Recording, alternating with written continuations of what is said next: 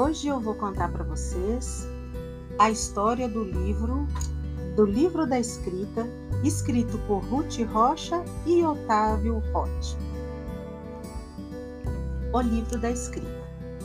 Antes que o homem soubesse escrever, não havia história.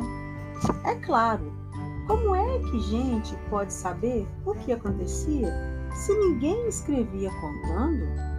Mas a gente sabe que há 40 mil anos o homem não só existia, como pensava e tinha até qualidades de artista, pois ele pintava nas paredes das cavernas touros, bisões, renas e cavalos. Eram lindas pinturas, e por isso sabemos que quem as pintava era um homem de verdade e não um animal qualquer. Essas pinturas no início eram feitas no fundo das cavernas e não na entrada, onde os homens viviam. Isso nos faz pensar que essas figuras tinham significado mágico. Mais tarde, começaram a aparecer desenhos que comunicavam alguma coisa. Era uma tentativa de escrita, embora fosse muito simples. Quando o homem desenhava um boi, queria dizer boi.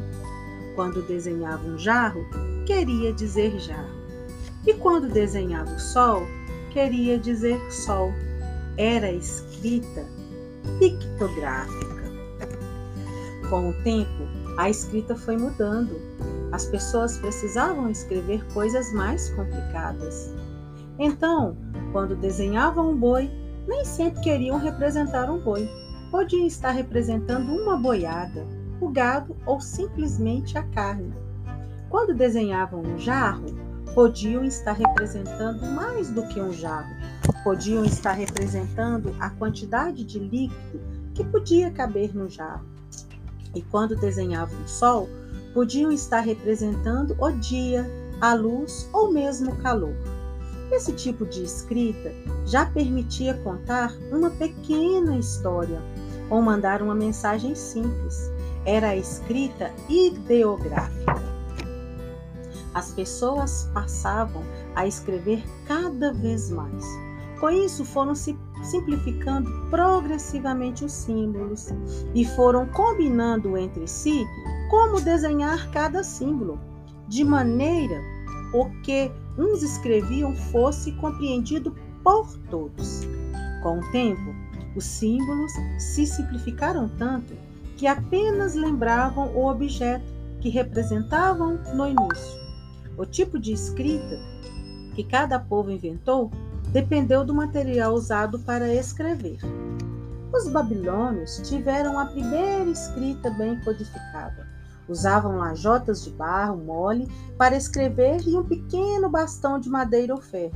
Como era difícil fazer linhas curvas no barro, passaram a fazer marcas calcadas na argila, com um estilete de ponta triangular a cunha. Cada conjunto de marcas significava uma palavra. A escrita foi chamada de cuneiforme. Os babilônios desenvolveram uma escrita adequada ao uso das lajotas de barro. Seus vizinhos, os egípcios, criaram uma escrita que podia ser gravada na pedra. Escrever sobre a pedra é trabalhoso, mas os documentos escritos na pedra duram para sempre, o que era próprio da cultura egípcia, que dava muita importância à durabilidade de tudo. Cada figura da escrita egípcia representava uma palavra. Essas figuras são os hieroglifos foram muito usados nos monumentos. Mais tarde, os egípcios inventaram o papiro, que permitia uma escrita mais rápida, que acabou influindo na simplificação dos hieroglifos, dando origem à escrita hierática e mais tarde demótica.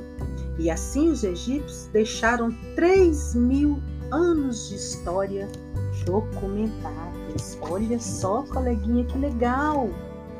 No Egito, a atividade de escrever tinha muito prestígio.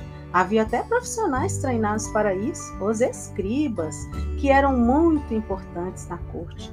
A civilização egípcia durou muitos séculos e a escrita foi sempre evoluindo. Na verdade, os egípcios chegaram a inventar uma escrita fonética, quer dizer, uma escrita em que cada som tem um símbolo ou uma letra. Mas eles não souberam tirar grande vantagem dessa escrita, que era a simplificação, misturando a escrita hierográfica com a fonética. A escrita fonética permite que os permite que se reproduzam todos os sons de todas as línguas com poucos sinais. Os fenícios devem ter conhecido a escrita fonética através dos egípcios. Adaptaram o alfabeto fonético egípcio à língua fenícia e criaram um alfabeto de 24 letras, que usaram com muita habilidade. Eles habitavam a região que é hoje a costa do Líbano. Os fenícios eram comerciantes, viajantes e navegadores e espalharam o alfabeto fonético por todo o mundo conhecido na sua época. De fato, todos os alfabetos fonéticos que existem tiveram origem no alfabeto fenício, o hebraico, o árabe, o grego, o cilício russo, o devanagari, hindu, o romano. Ainda hoje, alguns povos usam escrituras pictográficas e ideográficas. Os chineses ainda escrevem assim: homem mais árvore, descanso. Duas árvores, bosque. Três árvores, floresta. Os japoneses usam quatro escritas diferentes que aparecem ao mesmo tempo até nos jornais. Uma escrita ideográfica, herdada dos chineses, um sistema silábico para os sons que não existe na escrita chinesa, um alfabeto inventado para as palavras estrangeiras e o alfabeto romano, que serve para resolver os, os problemas restantes.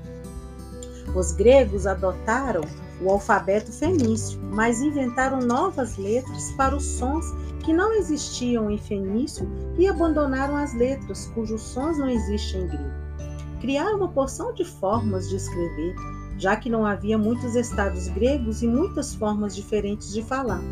Todos sabem o quanto os gregos se preocupavam com a beleza.